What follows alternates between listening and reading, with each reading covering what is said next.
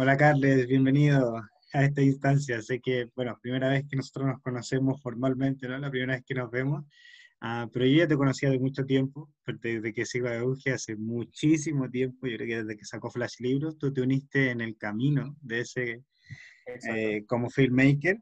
Eh, pero bueno, antes que nada, preséntate por favor a la gente que no te conozca. ¿Quién es Carl Rules? Por favor, adelante. Un súper placer, Felipe. Em, pues yo llevo ya un año trabajando con Euge, un poco más de un año, y eh, yo me encargo de toda la parte del audiovisual, filmmaking, que se ha ido ejecutando en la empresa y en la escuela. Y le acompaño, es decir, realmente eh, yo soy como la mano derecha a nivel técnica de todas las movidas que tiene Euge en la cabeza de audiovisual. En plan, él puede imaginar mil cosas, pero a ver cómo estas mil cosas que se han imaginado se transforman en algo real que podamos hacer a nivel económico, a nivel de habilidades, a nivel de todo. Soy su mano derecha en ese sentido, a nivel audiovisual. Wow, o sea, llevar todas esas ideas a la realidad, eso es algo difícil, creo. Yo siempre en la cabeza pensando en tantas cosas y, tú las bajas y dices, mira, esto puede funcionar así, ¿no? Sí, es, tiene sus cosas, pero es súper guay porque al final, literalmente cada semana es diferente y tiene, tiene lo bueno y lo malo como, como cualquier cosa. Ah, claro que sí, Carlos. Carles, ¿cómo se pronuncia tu apellido? ¿Carles Rull? Carles Rude. Eh, en catalán tenemos, claro, porque es un apellido catalán, se hace la doble L, que es I. Rude. Es un poco complicado, si no, no le hagas. Bueno, te voy a decir Carles, ¿ya? Con eso Carles, Como si me quieres llamar Carlos, no hay ningún problema. Ah, vale, muchas gracias. Carlos, mira, me gustaría partir un poco con tu historia. ¿Cómo llegaste tú al video? ¿Cómo descubriste tú ah, que eso era algo que te gustaba, que estaba contigo, que se te daba bien? Cuéntame un poquito de esa historia. Pues todo viene de entender que el, si, es, muy típico, ¿no? Es muy tópico lo que voy a decir, pero de, entender que el sistema educativo, más en concreto, en concreto la universidad, estaba hecho un desastre. ¿Por qué? Yo empecé la, yo vengo de lo de siempre, de la ESO, bachillerato, aquí en España se hace así, y luego inicias el grado universitario. Yo empecé eh, publicidad y relaciones públicas y vi que una de las cosas que me llamaba era el audiovisual, en plan, dentro de todas las ramificaciones que pueden haber dentro de un grado universitario, como creo que cualquier ámbito, que al final hay mil ramificaciones, a mí me llamó la atención el audiovisual, sin haber, antes, sin nunca haber tocado nada de audiovisual, ni cámaras ni nada. Yo no era ni fan de las series ni de las películas, era algo como lo tenía muy apartado, hasta que vi que vi el programa de edición de Premiere, vi que mi profesor había estudiado publicidad y tenía una productora audiovisual, vi que era real, ¿no? Haciendo publicidad y luego podías dedicarte al audiovisual. Entonces, yo por mi cuenta eh, iba aprendiendo, es decir, al principio es curioso porque empiezas con la asignatura de técnicas de producción audiovisual y claro, cuando te, te gusta algo, le dedicas todo el tiempo, todo el esfuerzo a aquella asignatura y haces todo lo que te pide el profesor, sacas unas muy buenas notas en aquella asignatura y todo va fenomenal, hasta que te das cuenta de, por ejemplo, tienes la mejor nota de la clase para este vídeo. Y esto primero de carrera, tú te piensas, porque entiendes que la carrera es lo más importante que puedes llegar a hacer a nivel de entendimiento a nivel de formación, por decirlo de una forma, y dices, hostia, si yo con este vídeo he sacado un 10, eso es que ya lo estoy haciendo bien, porque me lo está validando un grado universitario. ¿Qué pasa? Me acuerdo que seis meses después de iniciar la carrera, que yo ya empezaba a trastear con cámaras, vi este vídeo que había sacado un 10 y luego vi otro vídeo YouTube de unos tíos que tenían más o menos mi edad y que estaban en Bali haciendo un travel film, un vídeo de estos viajes, y eran literalmente dos mundos por separado. Es decir, veía mi vídeo validado con un 10 y veía su vídeo y no tenía nada que ver. Es decir, era en plan, literalmente un vídeo de parvulario con un vídeo profesional. Y era en plan, ¿qué pasa? Yo estoy en la carrera, que mis padres están gastando una pasta para que pueda hacer esta carrera, y algo que a mí me gusta dentro del mundo de la publicidad pues me voy a pasar 25 años para llegar a este nivel. Y aquí es cuando me di cuenta, por, por suerte, muy, muy pronto, del sí, de, hostia, el grado universitario te va a enseñar muy, muy poco. Lo básico, básico, básico. Y a partir de ahí es cuando fue en plan, vale, voy a, a dedicar el mínimo de tiempo a la universidad y voy a dedicarle el máximo de tiempo a través de la autoformación, de cursos online, de todo lo que podía, de lo que a mí realmente me gustaba. Y no esperar una organización pública me validara si yo soy apto en algo o no porque ya me habían dicho que había sacado un 10 y era un 10 de mierda, en ese sentido. Entonces, fue, este fue mi, inicio en el mundo audiovisual, fue este empujón de decir, vale, todo lo que me dirán que sé hacer, desde esta, desde esta banda, no es real. Es, lo real es lo que hay fuera. Y a partir de ahí empecé, empecé, empecé hasta el día de hoy. Wow. Oye, pero mira, me quiero tomar uh, de ahí de que empezaste con publicidad, ¿cierto? Sí.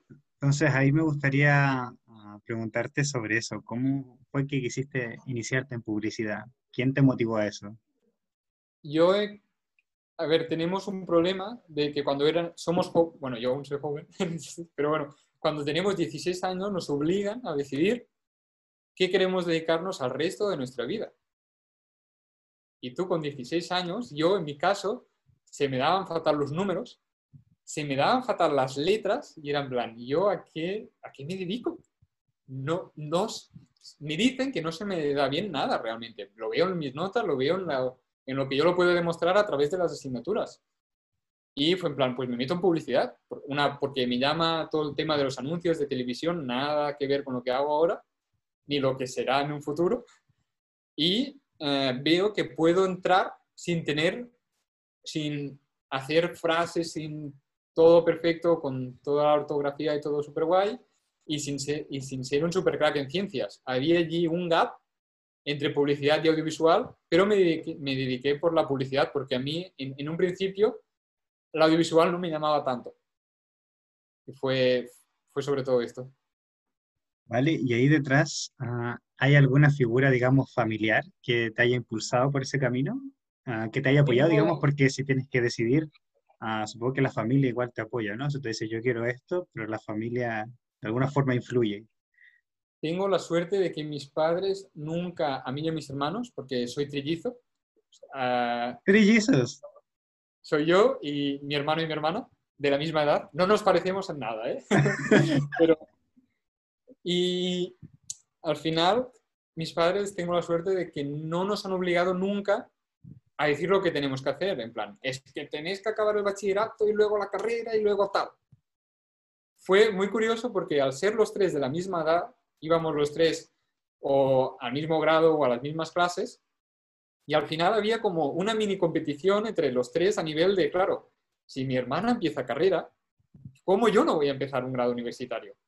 O si yo, si mi, si mi hermano o yo empezamos a trabajar a los 16, lo típico, el típico trabajo de verano, yo no voy a tener dinero porque mis padres no nos lo van a dar. Entonces, ha sido como muy, siempre que veíamos a alguien que hacía algo bien, los otros dos tirábamos para allí. Y no hubo nunca en mi, en mi núcleo familiar, no hay nadie que se dedique ni a publicidad, ni audiovisual, ni nada por el estilo. Mi hermana estudia, por ejemplo, ha terminado ahora Derecho y mi hermano ha terminado Nutrición. Nada que ver con el negocio familiar de toda la vida, en plan, y es, creo que ha estado ahí la gracia, que nunca nos han dicho, es que tenéis que hacer esto porque esto es lo correcto, sino ha sido siempre por movimientos internos entre los tres. Wow. Oye, felicidades entonces a tus padres que hicieron esa labor. Eso es, es un regalo para la vida, esa es la verdad. Tal cual. De todas formas, yo creo que es una ventaja competitiva. Que te regalen eso a los padres es una ventaja competitiva. Ah, Oye, cuéntame entonces con tus primeros videos. Ya me contaste un poco que era la, el, digamos, la, la, universidad, ¿no? Y ¿qué hubo, ¿qué hubo, después? ¿Hubo algún primer trabajo? Algo, digamos, el primer trabajo profesional que tuviste de video. Cuéntanos sobre eso. Pues yo primero, mi proceso fue que, claro, em, ya te digo, yo no tenía nada de audiovisual. Es decir, yo lo que hice al principio fue, vale, primero aprovecho el material, por ejemplo, de la universidad, a nivel de cámaras, objetivos y tal, lo que haya, para primero aprender lo que es el audiovisual, porque si tú te compras una cámara y no sabes usar una cámara, la frustración es brutal porque te has gastado 1.500 euros con algo que no sabes usar, que te graba mejor el móvil que esta cámara que en teoría te ha, te ha costado tanto dinero. Entonces yo primero aprendí bien la mecánica para luego invertir en todo el tema de cámaras, objetivos y tal. Y mi primer trabajo fue eh, en un gimnasio, que tengo el vídeo en mi web, que es scarlettruiz.com, y allí em, yo me acuerdo que, es decir, antes tú haces tus vídeos, en plan, tus pinitos de voy a grabar por ahí, grabas cualquier parida que te se ocurra en aquel momento, lo montas y te sale allí literalmente un truño, pero bueno, no, no pasa nada, es el principio. en plan, también tengo la suerte de como como yo no hago audiovisual por amor al arte, como mucha gente, porque yo quiero ser director de cine dentro de 20 años, sino lo hacía porque eh, tenía esta relación con la publicidad. En plan, yo quería aprender un oficio, no quería ser un director de cine famoso, entonces no tenía miedo a hacer unos vídeos de mierda. Aquí estaba lo importante, este impacto de, vale, uy, he hecho un vídeo, es una mierda, me lo dejo porque no sirvo, yo no tuve nunca esta sensación era en plan, vale, estoy en el proceso. era muy, es la mentalidad con, con, con, la que te enfrentas a estas situaciones. Entonces, yo me acuerdo con este primer trabajo, que fue gratis realmente, porque, uy, espera que cargo el portátil un segundo. No hay problema, no hay problema. Este primer trabajo fue gratis y luego daré unos cuantos tips de lo que no hay que hacer, porque fui al gimnasio y le, digo, y le dije, mira, eh, me dedico al tema audiovisual, estoy empezando y me gustaría hacerte un vídeo, no te va a costar nada, es decir, si solo es para mi portfolio, si lo quieres usar, si te gusta, bien, si no, no pasa nada, yo vengo, grabo y me voy. Entonces, fue, fue, esta experiencia realmente me fue muy sencilla porque fui al gimnasio, eh, te miras todos los vídeos, rollo de, vale, vídeos primero de gimnasios que ya han hecho la competencia, en plan, vamos a ver por dónde hacen este tipo de vídeos. Luego, cómo dirigir a actores o a personas que no son actores. Es decir, tú mismo, las preguntas que tienes en la cabeza, lo buscas a través de la autoformación. Y a partir de allí me planteé, estuve tres días grabando y realmente salió muy bien. ¿Por qué? Porque yo ya había trasteado la cámara casi un año antes de las cámaras de la universidad y luego la mía, que me la compré un mes antes, bla, bla, bla, ya la tenía ya, tenía, ya sabía cómo funcionaba, ya sabía cómo grabar, ya tenía material necesario, por lo tanto, mi primer vídeo oficial fue muy bueno porque antes yo tuve un trabajo de aprendizaje, de comerme mil tutoriales de YouTube, de ver mil vídeos de la gente que lo hacía bien e intentar entender, hostia, ¿por qué este vídeo me gusta tanto? Ah, es por los efectos de sonido, por tal, tal. Ya hay este tipo de autoformación. Entonces, esta fue mi primera experiencia en el mundo laboral. Fue obviamente gratis porque no tiene ningún vídeo para mostrarles a los clientes, pero si después vamos al punto de dar tips sobre, sobre cómo empezar en el mundo visual, tengo unos muy buenos, así que... Sí, eso, eso viene seguro. Quería, eh, básicamente preguntarte las barreras principales. En ese primer video, ¿cuáles fueron tus barreras principales para... ¿Por qué escogiste un gimnasio, por ejemplo? ¿Por qué... Ah, ¿Qué ocurrió ahí, digamos? Las barreras principales a nivel audiovisual, una y la principal, como casi todo, es la mentalidad, pero la mentalidad enfocada en la cámara. Es decir, se asocia la calidad audiovisual con la cámara que tienes. Por lo tanto, si tú no haces buenos vídeos, no es que tú no tengas ni idea de usar una cámara, sino es que la cámara no es suficientemente buena. Al final es externalizar los problemas, en lugar de decir, vale, esto yo es que no sé eh, configurar bien la cámara, no sé exponer, no sé iluminar bien la sala, sino es culpa de la cámara, no, es culpa mía. Este es el primer, el problema que me encuentro con todo el mundo, literalmente. plan, ¿se ve mal? Vamos a comprar una cámara más buena. No, la cámara más buena lo que hará es que se vea más nítido, lo que ya está mal pero no va a solucionar nada. Esta es la primera objeción. Sobre todo es a nivel de material visual. Es que me falta material audiovisual. No es verdad. Te faltarán conocimientos siempre, porque podrías grabar con el móvil y podrías hacer muy buenos vídeos. Tú pones en YouTube eh, iPhone 11, Pro eh, Cinematic Video y verás qué pasada de vídeo. Está grabado con un iPhone. al final es siempre lo más importante, hay una frase que es muy buena, que es lo más importante de una cámara son los 20 centímetros que hay detrás de ella. Es decir, es la mente que la manipula, no la cámara. Más objeciones. Em, más objeciones, sino que, ¿qué te pasó a ti, digamos? ¿Por qué fuiste a un gimnasio, por ejemplo? ¿Por qué hiciste un primer video en un gimnasio? Fui a un gimnasio porque yo iba a aquel gimnasio.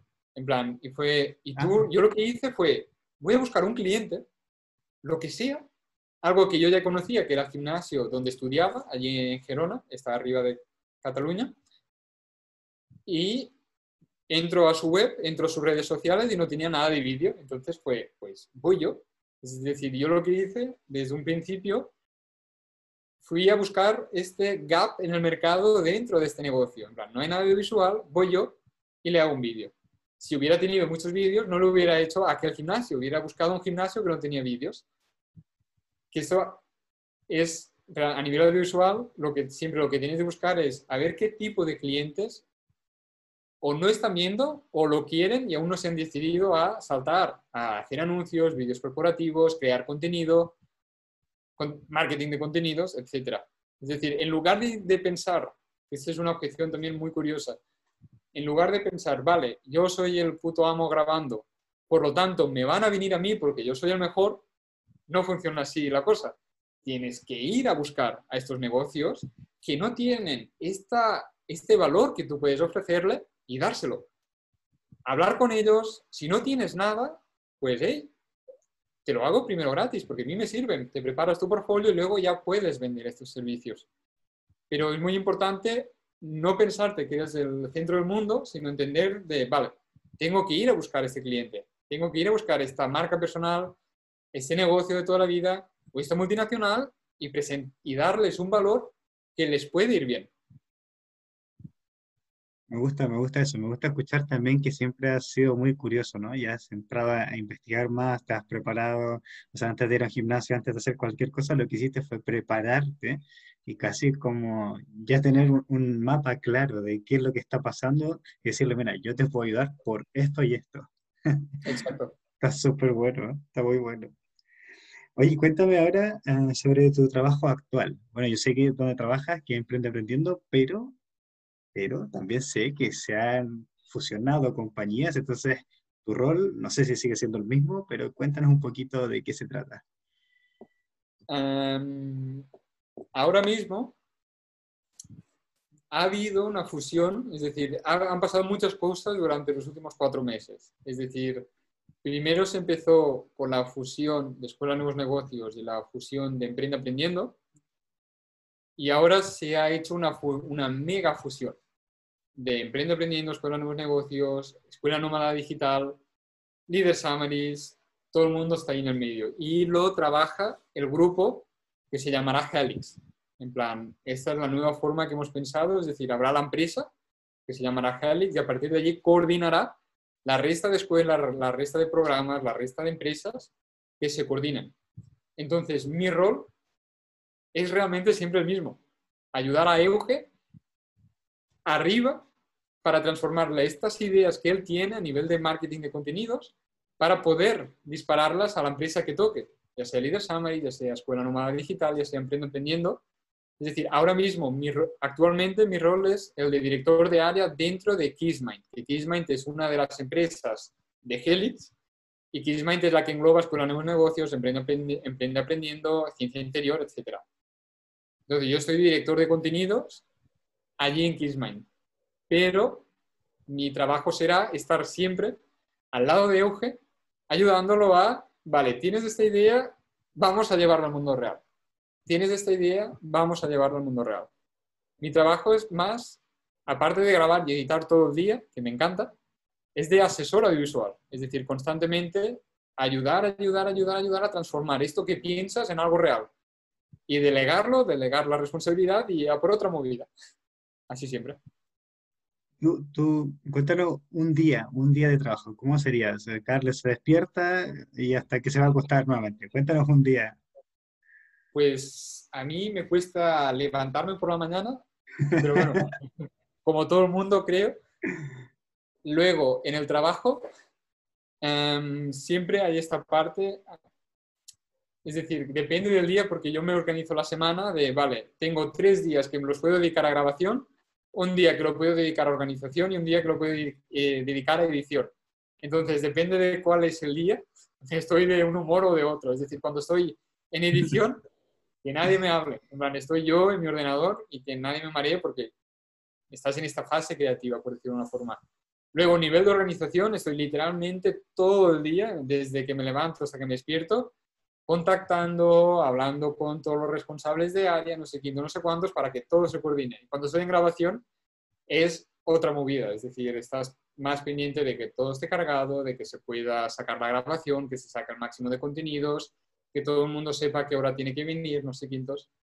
Hay como mi idea es que al final no haga nada de grabación ni nada de edición. Es decir, que pueda solo estar con Euge pensando, bajando, pensando, bajando estas ideas. Pero mi día suele ser muy... Depende del día. Tengo un humor o tengo otro. Vale, ahí, ahí vi como ciertos procesos, ¿no? ¿Cómo sería el proceso de bajar ese contenido? ¿Me puedes contar un poquito ahí cómo haces ese proceso? Ahora mismo el proceso es... vamos a hablar más a nivel de empresa, no solo de Euge, por decir una forma. Pero bueno, sería igual lo mismo. Hay un pedido que necesitamos anuncios de Evergreen para Emprenda Aprendiendo para que estén todo el día raneando en ese sentido. Entonces, esto se lo paso a preproducción. Preproducción se encarga de eh, pensar los guiones, cuadrar los días de grabación y encargarse de que para el día que se necesite ya esté grabado, ya esté editado y que el mensaje sea lo que se ha acordado en la fase de preproducción. Realmente la fase de preproducción es la fase más importante a nivel audiovisual. Es la que se piensa qué mensaje se va a dar, dónde se va a grabar, cómo se va a grabar, cómo se va a editar, todo se piensa allí. A partir de allí, una vez está todo acordado, se va a la fase de producción se graba esta idea, este mensaje, este anuncio que se necesita, este vídeo, lo que sea, pasa a producción. Se graba con las directrices de preproducción y producción se lo pasa a postproducción. Postproducción lo maqueta todo acorde a las necesidades de preproducción, postproducción en este caso, y lo distribuye. Lo distribuiría a Dropbox para pasárselo al equipo de ventas, lo distribuiría a YouTube, al canal de YouTube, haría la miniatura, el vídeo y tal, o lo distribuiría a VideoCypher, que es nuestra plataforma para eh, almacenar los vídeos y almacenar el hosting a nivel de programas.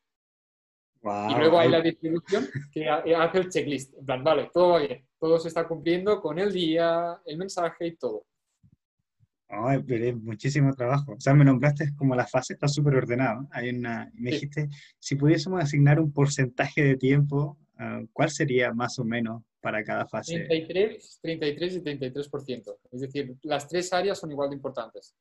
Mi favorita realmente, me encanta grabar y me encanta editar, pero no sirve de nada si no hay una fase de preproducción bien establecida, bien sólida y sin cables sueltos. Porque al final siempre van a haber cables sueltos, con más los controles, más agradable es la grabación. Más agradable será la postproducción.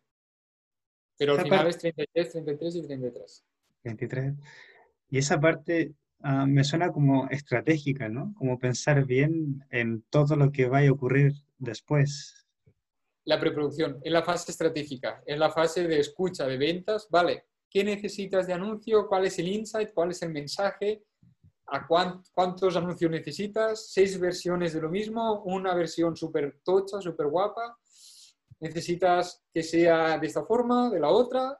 Vale, ya lo tenemos. A grabarlo y a editarlo y a distribuirlo.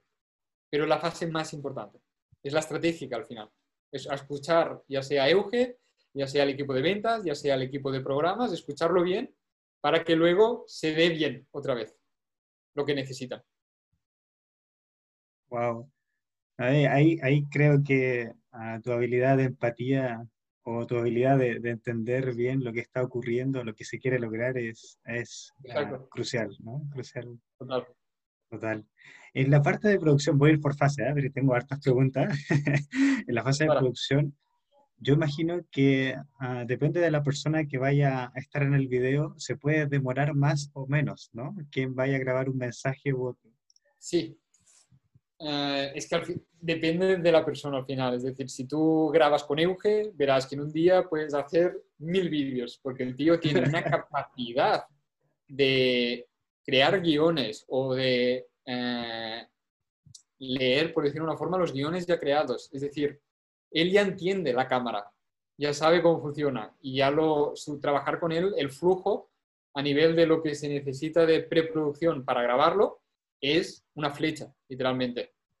Pero claro, dependes. Al final es como más experiencia tengas, más habilidad para hablar delante de la cámara tengas, mil cosas, más rápidos este proceso. Con Euge es una maravilla.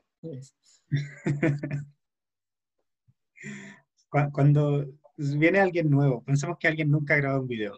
¿Tú crees que hay un proceso ahí de por medio para entender en qué, mensaje se da, cómo se da, qué tiene que haber eh, detrás tuyo?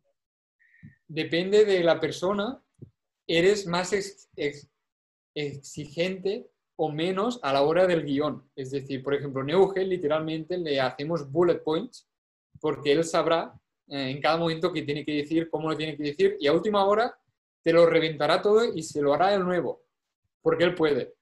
Pero si te viene una persona nueva, le harás un guion muy estructurado, se lo pasarás una semana antes para que se lo estudie, le le darás tips de cómo hablar a la cámara, le interrumpirás más, le irás interrumpiendo más para que vocalice, para que no gesticule tanto o gesticule más. Es decir, le estás mucho más pendiente de qué hace, cómo lo dice, si su tono va bajando, es muy monótono o es muy cantarín y sube y baja, sube y baja el tono.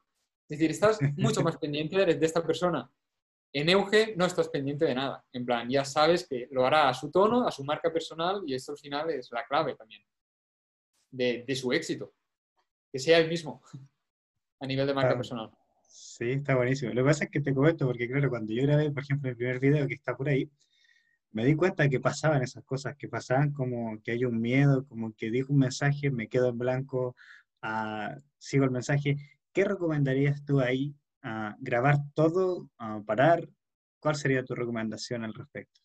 Mi recomendación, si por ejemplo no has grabado nunca un vídeo y quieres empezar, es, primero grábate 30 vídeos con el móvil, donde sea como sea, hablando sobre un tema, sin editarlo ni nada, y súbetelo a YouTube en oculto, es decir, solo para que hagas el proceso y ya está. Y te, y te vas mirando en plan, hostia, en este vídeo gesticulo muy poco. Puedes pasártelo a tu entorno de familiares, amigos, para que te digan y, que, y ve con la mentalidad abierta de aceptar cualquier crítica. Que uno te dirá, em, hostia, hablas muy bajo, o hablas o gesticulas mucho, o buf, esto no te pega, tú realmente eres así. En plan, yo veo gente que va con pajarita y con corbata y le miras y dices, wow, no me transmites esto. Creo que tú no, y no lo conozco de nada. En plan, es un vídeo de YouTube de un tío que tiene 20.000 suscriptores. No lo conozco de nada, pero ves, realmente el humano sabe porque somos así al final de relaciones humanas, de sabes cuando esta persona te está intentando vender la moto a nivel de personalidad y cuando no lo sabes. Es decir, verás si esta persona que te intenta ir con la corbata o te está gesticulando mucho, le, sabrás cuando no le sale natural, cuando no es él. O una persona que te aparece con un Maserati haciéndote un vídeo, si a ti no te, no te gustan los coches, no hagas un vídeo con Maseratis, porque te se va a notar si, eres Tai López y te gustan los coches y te gustan los libros, pues entonces sí, tiene sentido. ¿Te, vas a recibir críticas igual? Sí, pero los que te van a apoyar, te van a apoyar muy bien, porque sí que reconocen a esta persona, porque ellos también lo son. Pero el, mi primer consejo sería, sé tú mismo. Y hay un proceso muy bestia. Te va a costar probablemente meses o años encontrar esta persona que eres tú delante de la cámara.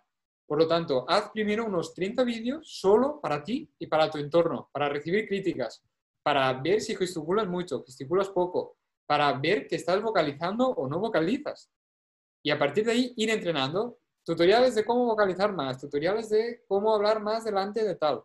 Y poco a poco, ya una vez veas que ya tienes un, un margen aceptado de, vale, ya, hablo un poco mejor, ya gesticulo más normal, es cuando súbelo a YouTube en público los nuevos vídeos y empieza este proceso, proceso, pero a nivel externo, de recibir estas críticas de esta gente, ya no solo interno. Y así sin parar, es decir, si al final te tienes este mensaje que transmitir al mundo o tienes eh, este valor que aportar a tu comunidad, no tengas miedo de que tus primeros 50 vídeos no sean perfectos o no sean como los que hace Euge. Euge lleva 10 años haciendo vídeos a YouTube. Mirad los primeros vídeos de Euge y veréis cómo hablaba, que es un festival. y id a los nuevos. Pues este proceso solo muchos años haciendo vídeos y aceptando siempre la crítica externa, sin ningún problema. Vale, y, en cuanto a edición, o sea, si yo estoy dando un mensaje y de pronto ah, me pierdo la idea o, vale. me, quedo, en blanco, ¿y lo, ¿mejor cortar el video o seguir? ¿Cuál es tu recomendación? A, nivel de edición lo que recomiendo siempre es que eh, siempre lo grabes todo de un tirón. Es decir, tú al final vas a ver que empiezas a hablar y habrá un momento que o no te acuerdas lo que ibas a decir o tal, no pasa nada. Em, siempre es mejor tener un vídeo que dure media hora y luego lo cortas y te lo montas todo y te lo perfeccionas, ya seas tú o un editor externo, y al final vas a tener mil momentos en blanco, vas a tener cosas que no te gusta como lo has vocalizado o la idea, simplemente paras, respiras, bebes agua y vuelves a empezar desde el punto, como si fuera un texto, desde el punto que, que había antes, y vuelves a empezar otra vez la frase. Y no... Mm, al final como más vídeos hagas, más fácil será este proceso de que cada vez harás menos errores, menos errores, pero es normal que al principio cueste muchísimo, estés constantemente repitiendo, pero es el proceso. No, a todo el mundo le pasa.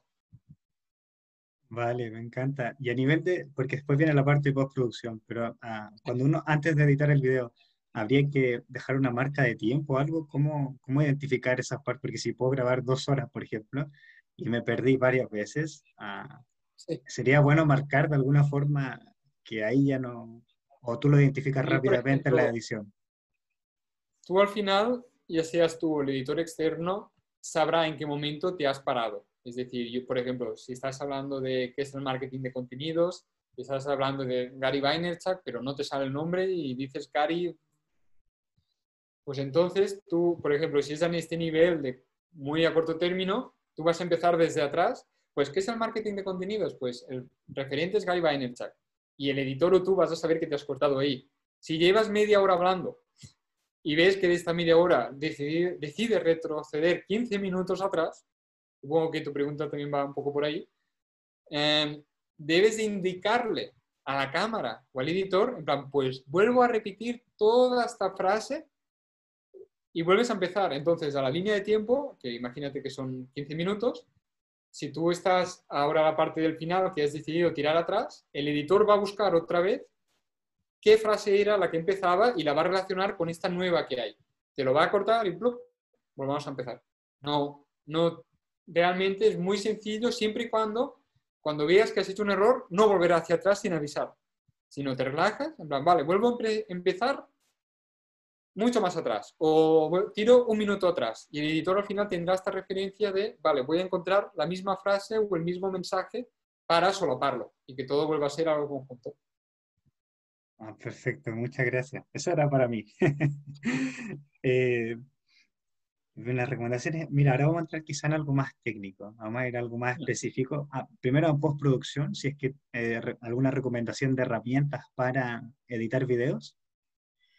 Yo, hmm, para editar videos, si te lo haces tú mismo, en plan, imagínate que eres un emprendedor o una persona que quiere empezar por sí misma, le recomiendo al final que use cualquier tipo de programa que le sirva para hacer recorte básico, poner texto y ya está. Es decir, si por ejemplo en el Mac, el iMovie, que es el gratuito que te viene con el Mac, ya te va de maravilla. Es gratis, úsalo, haz los cortes que puedas y ya está el Sony Vegas. Es decir, si lo usas para ti mismo, no te recomiendo que entres en la parte profesional porque vas a perder muchísimo, muchísimo tiempo que no vale la pena. Si solo eres y tienes tus recursos, grábate con el móvil y usa los softwares gratuitos que hay de edición. Cualquiera es bueno. Cualquiera que te permite cortar y meter texto es una maravilla a nivel eh, de una persona que no sabe hacer esto. Si quieres pasar a un nivel más profesional, entonces eh, el estándar es todo el paquete del Adobe Creative Cloud. Es decir, nosotros en la empresa usamos a nivel de edición puro y duro el Premiere Pro, a nivel de más de eh, efectos especiales, motion graphics y toda esta, esta movida usamos After Effects. Todo el tema en manipulación de imagen, Photoshop, todo el tema de edición de fotos, Lightroom, todo el tema de ilustración, Illustrator. Entonces, porque Adobe ya te lo da todo. Pero claro, una persona que acaba de empezar, que no sabe usar ningún programa, si empiezas a pagar los 50 o 60 dólares mensuales, que te estás creando al final el efecto contrario, es que vas a odiar usar esos programas porque te están costando mucho dinero. Empieza con lo gratis y luego, cuando veas que esto te gusta y quieres pasar a un siguiente nivel, o lo delegas, sobre todo la edición de vídeo, o em, le tendrás que dedicar mucho tiempo. Tú decides si te vale la pena dedicar todo este tiempo o te vale la pena entrar a Fiverr, buscar un editor de vídeo que te soluciona la vida. Ah, buenísimo, muchas gracias. Eh, vamos a entrar a, mm, a, algunas partes más técnicas. Primero, temáticas de videos. Ah, ¿Qué recomendaciones tendrías tú para videos educativos? Pensemos que alguien que quiere hacer un curso online, ¿cómo harías tú esa preproducción? Vamos solamente a la parte de preproducción. Fenomenal. A nivel de programas, eh, al final tenemos que entender para qué es cada vídeo, ¿no? Es decir, si hay los vídeos de YouTube que son vídeos que quieres captar la atención, quieres que sean dinámicos, quieres retener a la gente, eso es un tipo de vídeo. Vamos a llamarlo vídeos más dinámicos. Pero luego hay los vídeos que son los más educativos e informativos. El educativo entraría en el rango de informativo, por lo tanto, esos vídeos no tienen que tener músicas, no tienen que tener eh, transiciones, no tienen que tener nada. Es, vamos a hacer que el mensaje que yo le quiero dar a mi alumno sea lo más cómodo, suave y visual posible. Por lo tanto, una vez entendamos qué necesita nuestra persona que nos va a ver, es cuando vamos a hacer este vídeo. A nivel de programas, por ejemplo, lo que nosotros hacemos es a nivel de preproducción, primero necesitamos por parte de programas, nuestro departamento, o si eres tú mismo, te lo creas tú mismo, pues vale, mi curso va a tener a nivel orientativo, porque a veces pueden haber cambios de última hora. Pues mi curso va a estar separado por cinco módulos, A, B, C, D y E, y va a tener cinco clases cada módulo. Por lo tanto, tú ya te lo preparas. Módulo 1, la clase tal, tal, tal. Módulo 2, la clase tal, tal, tal. Entonces tú ya lo tienes todo preparado. Luego esto lo pasas a grabar. Es decir, si eres uno mismo, eh, no, al final vas a intentar ir con la máxima correlación. Empiezo por la primera clase, por la segunda, lo normal, en ese sentido. ¿Cómo lo hacemos nosotros? Nosotros, una vez tenemos este programa, buscamos una localización donde podamos grabar este curso y donde la temática del curso y la localización que tenemos a veces será muy eh, representativa. Por ejemplo, si, si queremos hacer, yo qué sé, un curso de, cómo, de cocina, grabaremos en una cocina, no grabaremos en un plató normalito en este sentido. Pero a veces es, hostia, vamos a hacer un curso, el curso de audios de mentalidad de emprendedor que lo queremos renovar. ¿Por qué no lo grabamos en un auditorio, por ejemplo? Que tiene este rollo más de, ¿cómo llamarlo? tiene este simbolismo de, eh, como tú lo estás viendo a esta, a esta persona que es Euge, dándote esta explicación en un teatro, por ejemplo hay cosas que serán muy representativas, hay cosas que son muy simbólicas. También juega con esto. Y es una, la escaleta al final es la que manda. En plan, tenemos que grabar estos vídeos. Entonces, producción y preproducción tienen el trabajo de hacerlo lo más parecido a lo que hay en la escaleta. ¿Qué quiero decir? No, no empiezo a grabar con el módulo 3, luego voy al módulo 1, luego voy al módulo 5. Porque luego a la edición vas a tardar 20 veces más para editarlo. Vas a estar todo el día buscando ¿Qué, hay, ¿Qué es esto? ¿Qué es lo otro? Empezamos con el vídeo 1 y terminamos con el vídeo 50. Y así tal cual grabado, en plan, clase 1, clase 2, clase 3. Y luego de edición, solo con la numeración de la cámara y la escaleta al lado, sabrá el vídeo 1, vídeo 2, vídeo 3, vídeo 4, como si fuera un listado. Y de esta forma agilizas mucho el flujo de trabajo desde preproducción a postproducción.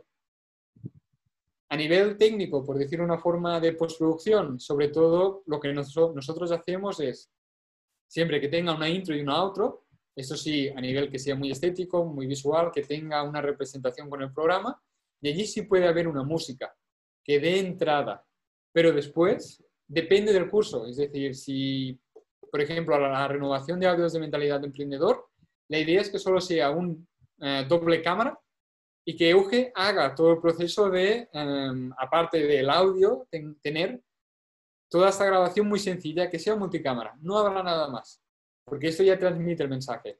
Si queremos hacer em, Digital Academy, ¿qué hicimos? Fue, habrá una cámara frontal y luego una cámara desde arriba a la pizarra que tiene Euge. De esta forma, Euge, si necesita hacer apuntes, los puede hacer en el momento. Por ejemplo, podemos, si se necesitan más recursos informativos, aunque sea multicámara sencillo, en plan que va cambiando de cámara, le metes un PowerPoint o le metes un motion graphic muy sencillitos que ya ayuda a representar lo que te está diciendo. Siempre apoyando lo que Euge quiere decir y siempre pensando en, ¿ha quedado suficientemente claro para el alumno que lo quiere ver? Siempre es el, mismo, el objetivo siempre es el mismo a nivel de programas, que al alumno le quede claro. Por lo tanto, ¿transiciones van a ayudar? No. Eh, ¿Efectos de sonido van a ayudar? No. En plan, siempre es pensar, ¿dónde estás y cómo jugar en el terreno? Genial, está buenísimo. Te voy a hacer una pregunta al respecto de la duración de eso. ¿Cuánto crees tú que es óptimo que deba durar, por ejemplo, cada video educativo para ti, digamos? El tiempo que lo necesite. No hay, al igual que en YouTube, al igual que cualquier vídeo, no hay nunca un límite de no, es que tiene que durar el vídeo de YouTube 10 minutos porque tal, porque YouTube te lo recomienda. O mira, veo que estos hacen los cursos y duran media hora, yo los voy a hacer igual porque veo que a ellos les funciona. Ellos son un mundo y tú eres otro mundo. Ellos tendrán unos clientes y tú tendrás tus clientes. Al final tú te presentas como experto de lo que vas a explicar. Entonces, eh, partiendo de esta base, tú eres el que más sabrá ¿Cuánto tiene que durar esta explicación? Habrá vídeos que duran dos minutos y lo que tienes que explicar ya lo has explicado. No lo vas a hacer que dure diez minutos porque entonces aquel vídeo será insufrible. ¿Cómo vas a hacer que la gente, aunque sea una clase, esté en la, eh, en la atención alta si lo que tenías que explicar en dos minutos lo pudieras explicar? Y hay veces que el vídeo va a durar 30 minutos y pueden estar en el mismo, el mismo programa. Vídeos de 30 y vídeos de 5. Depende. Al final es volvemos a la misma pregunta que para mí es siempre lo más importante. ¿Qué tiempo voy a necesitar yo para explicar lo que tengo que explicar y para que mi alumno lo entienda? Y a partir de ahí, tú te vas a hacer, en plan, hostia, pues me va a costar 15 minutos, o 5, o 2 horas. Depende. Vale, muy bien. Entonces, vamos a pasar a dos temas más que ya lo nombraste un poco, ¿no? Que son el entretenimiento y la venta para los videos. Las recomendaciones generales, por ejemplo, para un video de entretenimiento. Tu, tu, objetivo es entretener a las personas con video. ¿Qué recomendaciones tú en cuanto a qué debería incorporar ese video?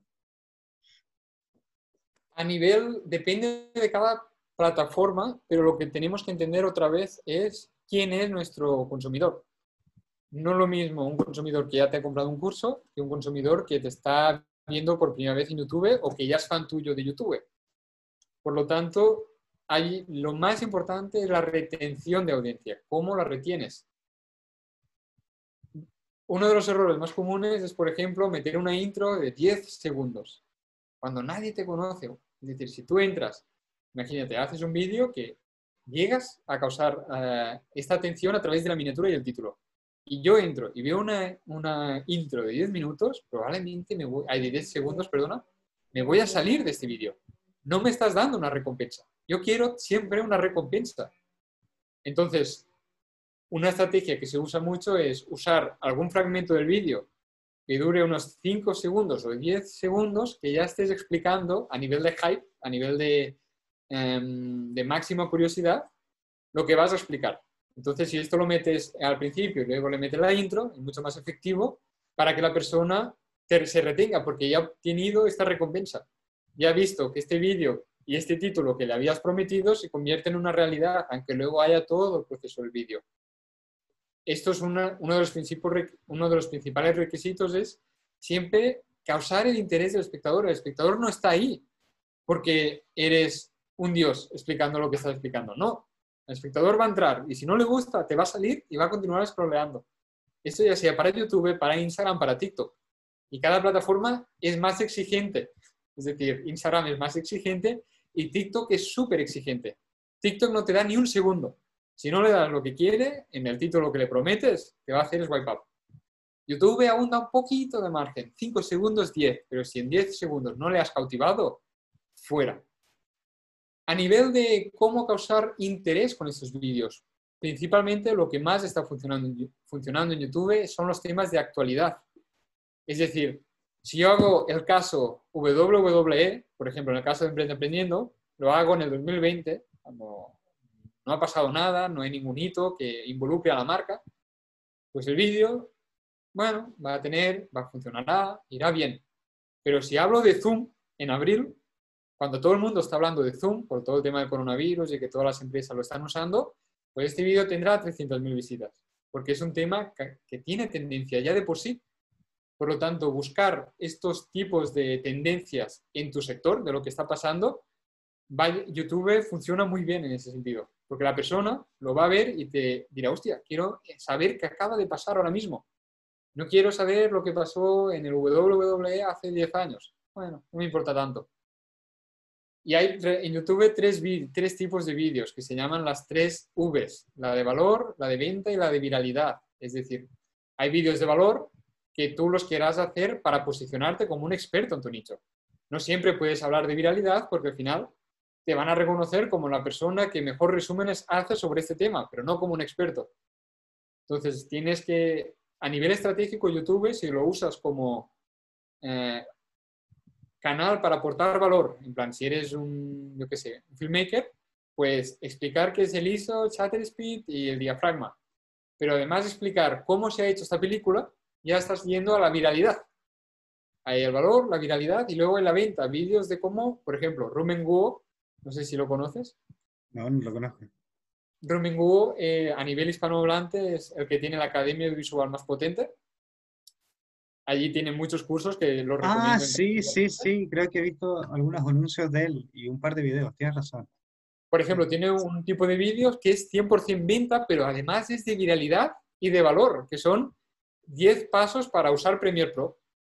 Entonces, lo que hace es te da estos 10 primeros pasos y luego te hace la venta a su programa de edición. Y esto se hace que tanto es un vídeo de valor, porque te está explicando sus 10 primeros pasos de forma gratuita, es de viralidad porque mucha gente que empieza quiere saber los 10 primeros pasos para usar Premiere Pro y luego hay la venta, que es lo más importante también, que usas esta potencia para vender. Eso a nivel de YouTube. Brutal.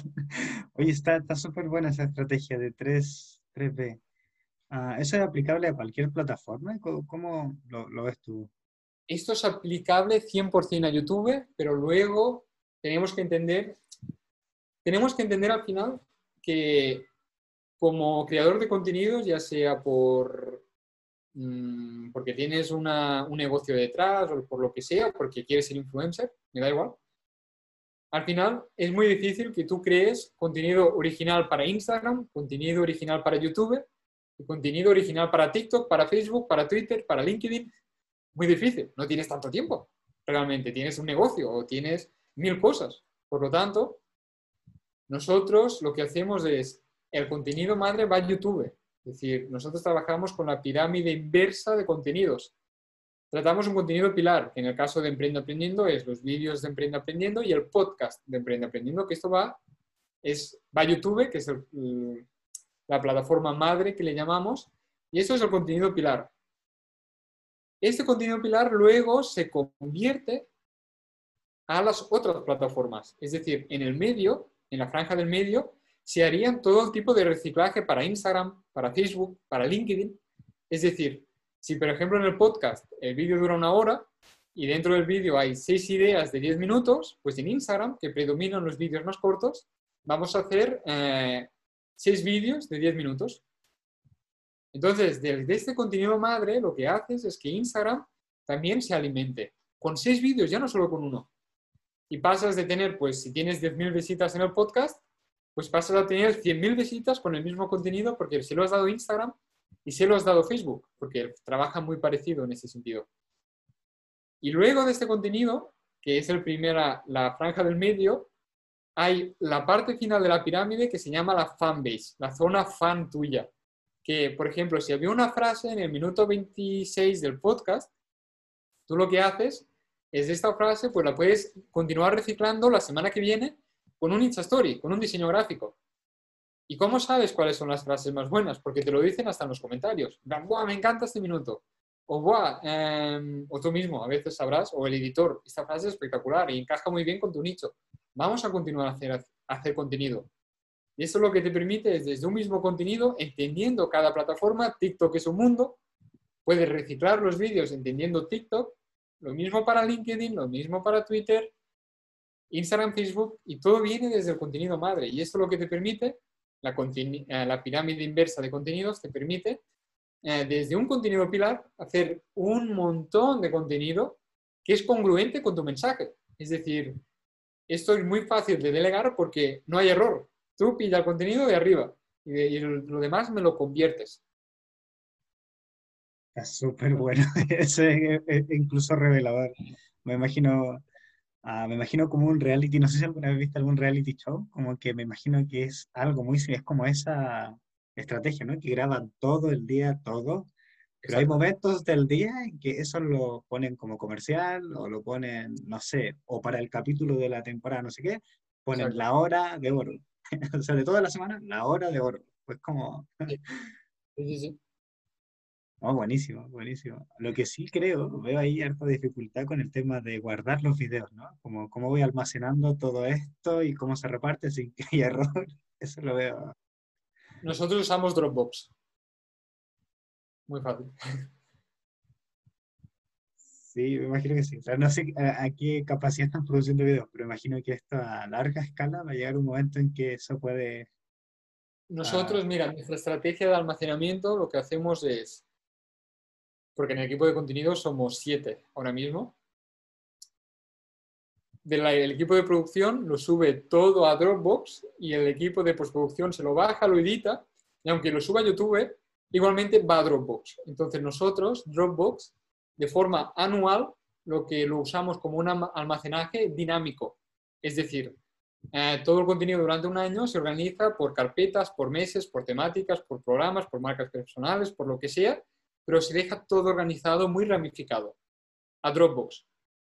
Llega a final de año y tenemos un NAS, que allí sí que hay muchos más terabytes, mucho más todo, y lo que hacemos es limpieza, quitamos todo lo que hay en Dropbox, esto nos permite no continuar comprando más eh, almacenaje, más almacenaje, más almacenaje, y tenemos este almacenaje en la red, que es el NAS, es decir, que es tanto estático como en la red, y es nuestro, no es de nadie más. Entonces, eh, el NAS está de una forma estática, es decir, cada año le vamos pasando todo el contenido de Dropbox lo pasamos al NAS y vamos vaciando. De esta forma lo tenemos más seguro, es más seguro de que no se pierda, que nadie entre a Dropbox y lo borre todo. Es como una, hay dos fases de almacenamiento, la dinámica y la estática. Está buenísimo, está buenísimo. Hay muchas, muchas claves y muchos tips, así que yo creo que todos van a disfrutar esto que comentaste. Oye, mira, comentaste hartas cosas. Creo que, mira, me, quedan dos cosas que son como más técnicas, que tienen que ver con los, las transiciones y los efectos. Ah, aquí quiero ah, poner un contexto primero, que es cuando yo, por ejemplo, veo una película, uh, traté de sacar el cálculo de cada cuánto me hacen una transición y llegué como a un número de entre 3 a 5 segundos. Y lo pensé, dije, a ver, si la gente está acostumbrada a eso, yo cuando empiezo a hacer videos, se van a aburrir de ver. ¿Qué, piensas tú de las transiciones, los tiempos que tiene que haber las transiciones? ¿O nuevamente depende? te recomiendo un canal que, mira, te recomiendo dos canales. El de Sam Calder, que es un crack de audiovisual, un referente, un, un jefe a nivel de audiovisual hace unos vídeos que son espectaculares, con unos efectos de sonido que son espectaculares. Todo es espectacular, ¿vale? Y luego quiero que mires un canal que se llama Juan Ramón Radio. No sé si te suena. Juan Ramón. Bueno, mira estos dos canales. Y quien esté escuchando, que lo mire también. Perfecto. Verás que Sam Calder es un mundo audiovisual, un mundo espectacular a nivel de transiciones y sonido. Y luego es Juan Ramón Rayo, que es un economista que hace vídeos en YouTube, tiene 140.000 suscriptores, en a nivel, aquí en España es muy famoso, verás que no tiene ninguna transición, ni un corte. Hace vídeos de 20 minutos hablando delante de la cámara. Y a mí, que me gusta tanto la economía como el mundo visual, me son igual de interesantes los dos. Porque nada, no tiene que ver con las transiciones y no tiene nada que ver con los efectos de sonido. Es el mensaje que das y en lo que eres experto. Si eres un experto en audiovisual, tienes que tener esta magia que te puede dar ciertas transiciones en un momento adecuado y ciertos efectos de sonido en un momento adecuado. Pero esto mm, solo o te encanta lo visual o te recomiendo que no pierdas tiempo pensando en esto. Porque el, depende de, es decir, un corte, una transición, no hay una fórmula mágica. De cada cinco segundos tiene que haber un corte. No va así. Depende del mensaje que quieres dar, quién es tu público y qué, qué es este vídeo. ¿Es un anuncio o es un programa? ¿O es un curso? Por eso este ejercicio de ver a Sam Calder, que vais a flipar de quién es, y Juan Ramón Rayo, son igual de interesantes los dos. Porque Juan Ramón Rayo es un experto en economía. No quiero transiciones, no quiero música, no quiero efectos de sonido, nada, quitándolo. Yo quiero escuchar lo que me dice y entenderlo lo máximo que pueda. Y luego hay Sam Colbert, que me ayuda a inspirarme a nivel audiovisual, pero es otra movida. Entonces, tu pregunta de que eso es muy normal, yo también me la hice hace sus años, en plan, hostia, es cada 3, 5 segundos, por lo tanto, nada. Esto es, estás viendo una película, tu programa no es una película. O tu vídeo YouTube, si tu temática es esta y quieres posicionarte como un experto en tal, puede que tus espectadores no necesiten esto. Transiciones locas, música loca. No, súper sencillo, súper limpio. Al final lo importante siempre, siempre lo más importante no es ni la cámara, ni el programa, ni el ordenador, ni si eres más guapo, más alto, más feo. Esto da igual. Es tu mensaje y cómo vas a aportar a esta persona que te está viendo. Siempre, todas las preguntas que me has hecho siempre van al mismo punto. ¿Qué necesita mi espectador para este momento? Oh, buenísimo, Carlos. Está súper bueno. Muchas gracias. Voy a, ya que tocaste la parte de, ah, de la inspiración audiovisual, hay una parte de originalidad, de creatividad. ¿Cómo sería ah, para ti ese proceso creativo? ¿Cómo nace eso? Pues mira, el proceso creativo, eh, al final cada persona tiene que encontrar su proceso creativo. No hay un proceso creativo realmente, es decir, al final mucho de tu... Es decir, hay como dos fases del proceso creativo. Hay, vamos a empezar a la segunda, que es la idea, la, la casi imposible de llegar, que es cuando solo te dedicas a esto, a pensar en cómo tiene que ser este anuncio, a pensar cómo tiene que ser esta película o a pensar, o a pensar cómo tiene que ser este vídeo, que solo te pagan para esto. Por lo tanto, ya, ya has hecho un proceso de muchos años, de muchos errores. Por lo tanto, vamos al proceso real, que es el de, eh, primero que todo, no puedes ser creativo si no entiendes la parte técnica. Es decir, ¿cómo vas a ser creativo Imagínate, yo puedo pensar, vale, voy a hacer una película como la de Avatar. Porque el programa de audios de mentalidad de emprendedor, tal cual, no sé Yo he sido muy creativo. Pero aquí hay realmente el problema. No tenemos que confundir creatividad con em, imaginación. Mucha gente se piensa que ser creativo es intentar hacer algo que no se ha hecho antes, que cause mucho interés.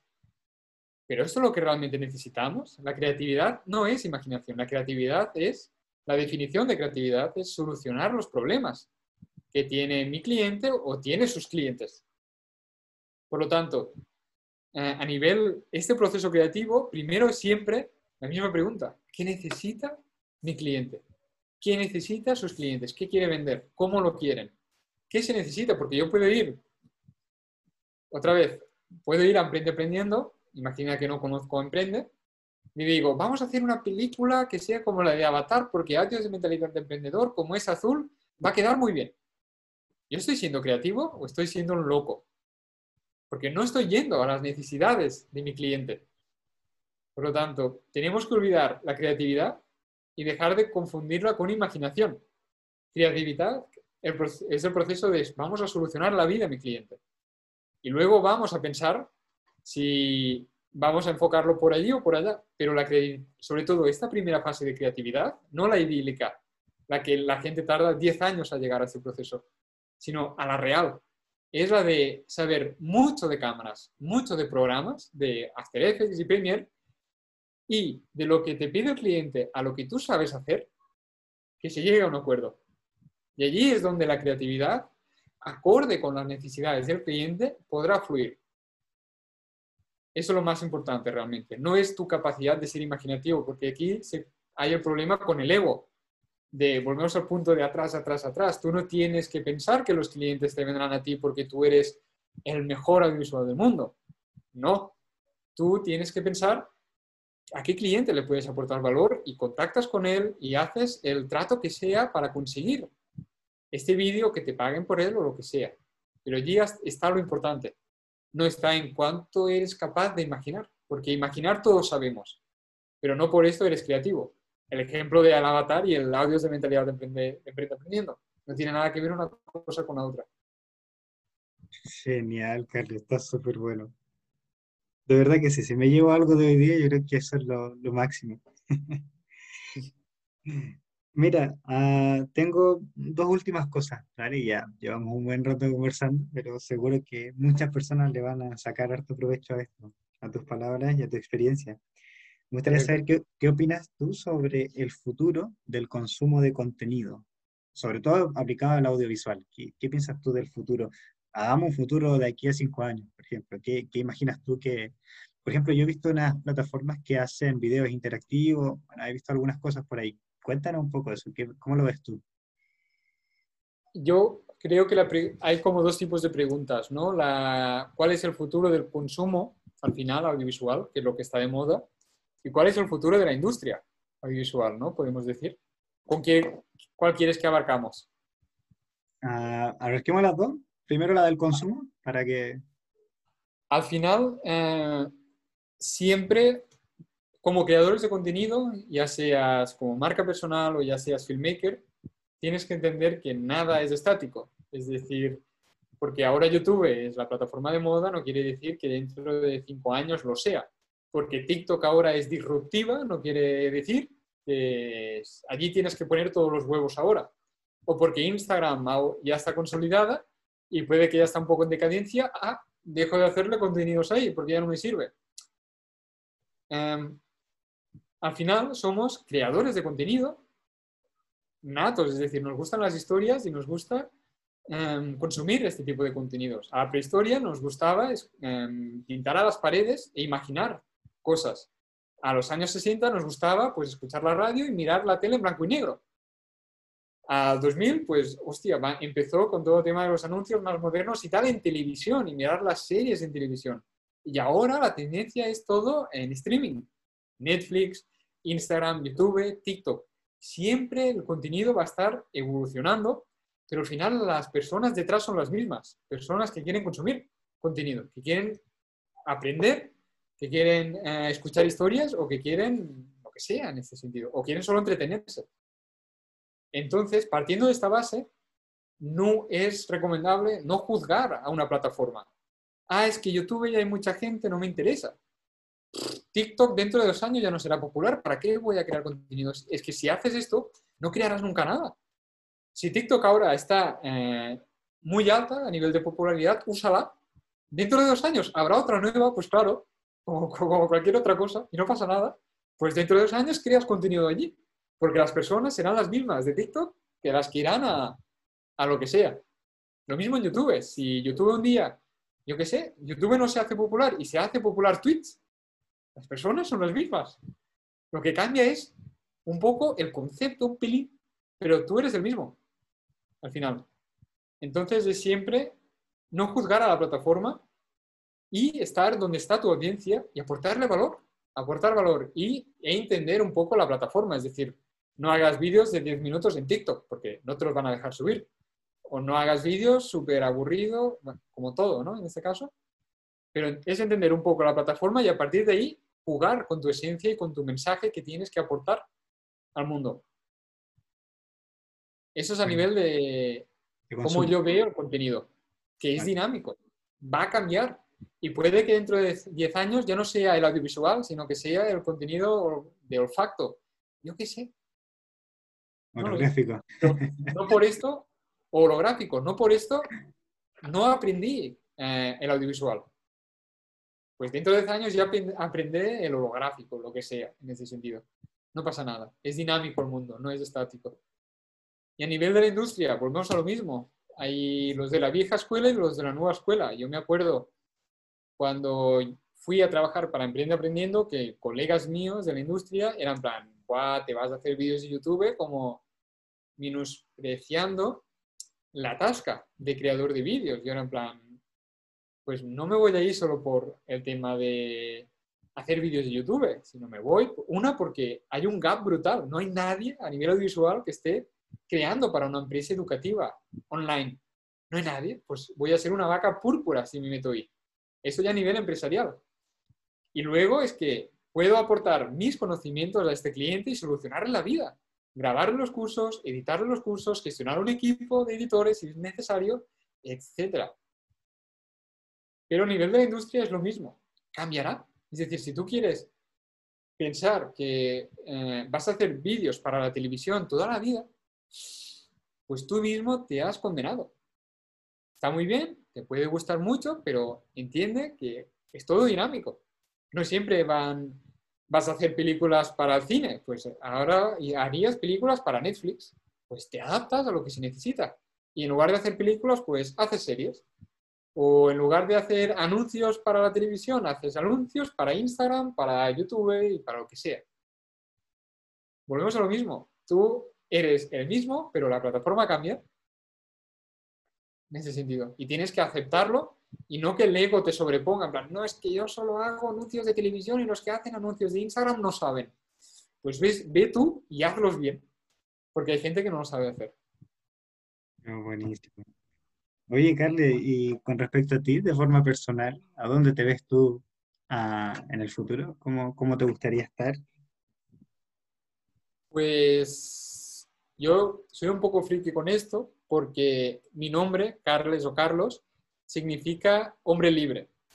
Por lo tanto, la única permisa que me gustaría, que quiero para mi futuro es que siempre haga lo que yo quiero hacer. Es decir, a nivel de, de lo que necesite en aquel momento. Si ahora necesito trabajar para una gran empresa y maravillosa como es Kissmind, en ese sentido, encantado. Si necesito trabajar al lado de Euge con todo el tema de la organización de contenidos a la resta de empresas, lo hago porque es lo que necesito en este momento y me encanta. Pero si quiero dentro de 10 años, si ya no me gusta esto, quiero tener la capacidad de muchas cosas, tanto mental como financiera como todo, de poder decir esto ya no me gusta o ya no me llena, poder moverme y ser libre. Hay bastantes fases, ¿no? A nivel de la libertad, que no solo es la económica. Por lo tanto, um, esa es mi permisa dentro de un año, cinco años y 25 es siempre hacer lo que me guste y lo que quiero hacer en aquel momento. Genial, Carles. Oye, muchísimas gracias por compartir. Mira, llevamos harto rato y me gustaría que, si quieres decir tus últimas palabras, hacer algún anuncio de algo, recomendar algo, eh, despedirte pues de alguna forma, adelante, es tu momento. Nada, Felipe, ha sido un súper placer. Es el primer podcast que me hacen, así que me ha hecho mucha ilusión y he estado súper a gusto y súper contento de, de, poder aportar el máximo de valor posible. Oye, qué bueno. Yo uh, voy a dejar abajo las redes, ¿no? Voy a dejar porque tengo tu portafolio, pero, pero también están, hay otros lados donde he visto que estás, por ejemplo, dentro del equipo, dentro de Emprende Aprendiendo, en la página nueva que tienen ahora, ¿no? En equipo también estás por ahí. Eh, tus redes sociales, bueno, ahí las compartimos todas, ¿no? Yo lo pasé muy bien también y seguro vamos a seguir en contacto, Carles. Guay. Pues perfecto. Vale, Carly, mira, voy a pararla. Ah, déjame ver.